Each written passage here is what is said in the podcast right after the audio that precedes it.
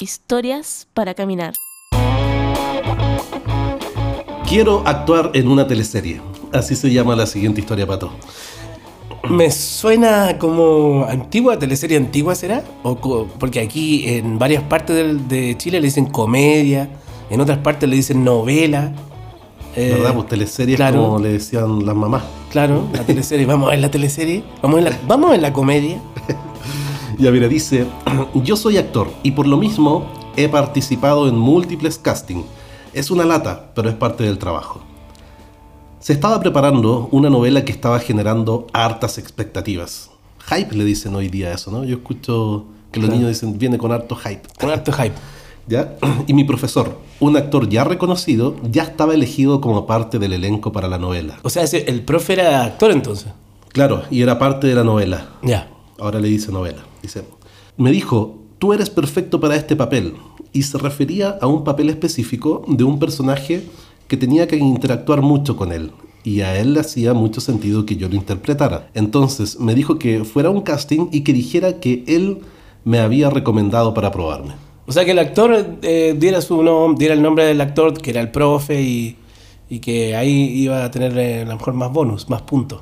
Seguramente, seguramente. Y, y además eh, eh, entiendo que debe haber sido alguien de muy referente, digamos, en, en el- en ese mundo. Por lo tanto, su consejo iba a Claro. ayudar a impulsar su participación. Y su carrera. a su carrera finalmente. Bien. Dice, hice una fila enorme porque de verdad que había expectativas sobre la novela. Estuve unas horas en la fila y llegó mi turno. Las luces sobre mí. Anoté mis datos en una tabla, me dieron un par de instrucciones y empecé a actuar. Pero se apagó la luz. ¡Paren! dijo el director. Y es incómodo porque volvió la luz, pero pidió revisar para que no se fuera a apagar de nuevo. Entonces, eh, yo no veía a nadie por la luz al frente, no, no te deja ver, pero sabía que había un chingo de gente mirándome, juzgándome seguramente. Pasó un minuto eterno y empezamos de nuevo. Empecé a actuar y se volvió a cortar la luz. Uh, pero qué mala suerte, mala pata. Claro, dice, pararon todo de nuevo y toda mi inspiración ya estaba en el suelo. Oh, pobrecito. Además, pues si te cortan a cada rato es como...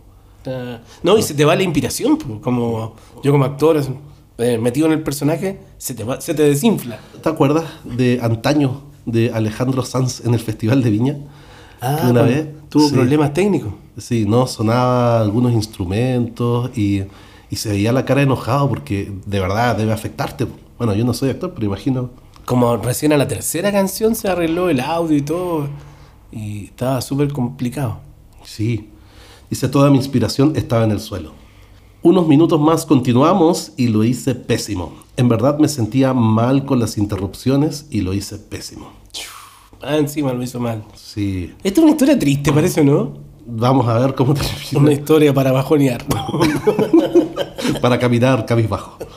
Bien.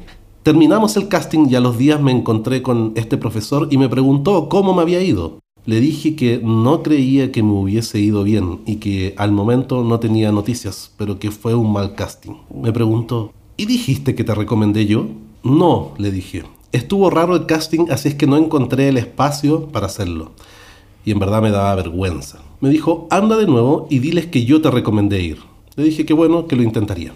Fui, hice la fila de nuevo, eterna. Pero llegué, anoté mis datos y fui al escenario iluminado de nuevo. Empecé a hacer lo mío, esta vez con más confianza, y me interrumpió de nuevo. Me dijo, ¡Ey, espera! ¿Este es tu teléfono? Y me dijo apuntando a la tabla donde había anotado los datos. Yo le dije, ah, no, es mi root, le dije. Y claro, era obvio porque terminaba en K. Dice, necesitamos tus datos para contactarte, no te puedo llamar al root.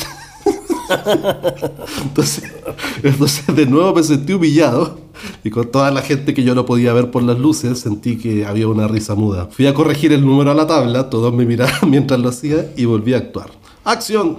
Traté de actuar como si nada hubiera pasado y creo que lo estaba logrando, pero a los 30 segundos me interrumpió de nuevo. Me dice...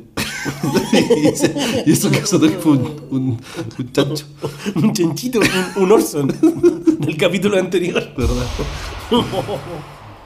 Eh, dice, ok, traté de actuar como si nada hubiera pasado y creo que lo estaba logrando, pero a los 30 segundos me interrumpió de nuevo. Me dice, oye, espera, no es que ¿tú ya viniste y te presentaste?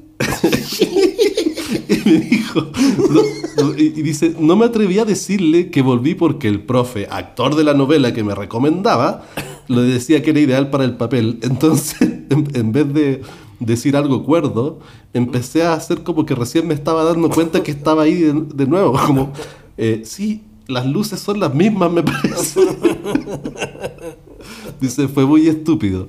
Había silencio, pero uno escucha las risas mudas de la gente. Todavía las escucho. Bien. Qué buena o sea, historia. O sea, mal. Eh, Es, es en parte triste, pero de esas cosas que uno se las recuerda después y te puedes reír. No, y ojalá que nos cuente después en, en algún mensaje que nos diga eh, si ahora es un actor famoso, porque me imagino que debe haber sido una historia de, entre comillas, fracaso. ¿Verdad? Que- pero probablemente en otro casting sí dio vuelta el resultado. Claro, lo dio vuelta y ahí es como, oh, le di una vuelta a la vida. Una historia de esperanza. Muchas gracias por tu historia.